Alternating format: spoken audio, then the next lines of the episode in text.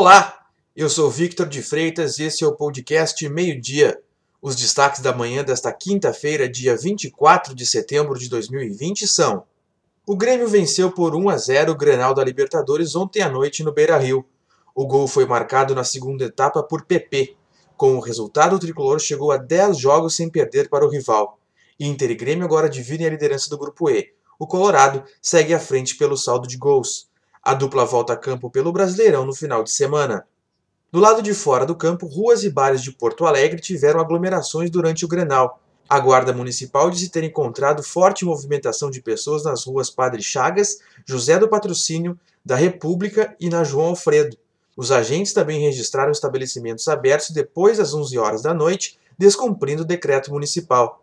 Foi necessário realizar dispersão de torcedores por volta da meia-noite. Dois bondes que pertenceram à companhia Carris rodaram mais uma vez pelas ruas de Porto Alegre nesta quinta-feira. As duas unidades estavam estocadas em um terreno ao lado do Palácio da Polícia, no bairro Santana. Os veículos que rodaram entre 1946 e 1970 vão virar peça de exposição no Museu de Arte Contemporânea do Rio Grande do Sul.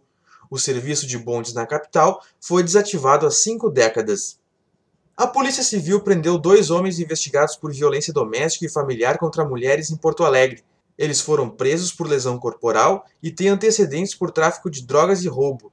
Durante a operação estão sendo cumpridos 16 mandados de busca e apreensão e 5 de prisão preventiva em oito bairros da capital. A chuva vai retornar em algumas regiões do Rio Grande do Sul nesta quinta-feira.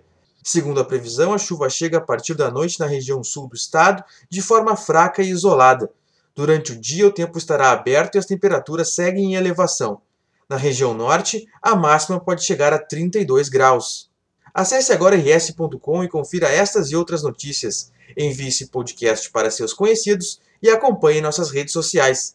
Até a próxima!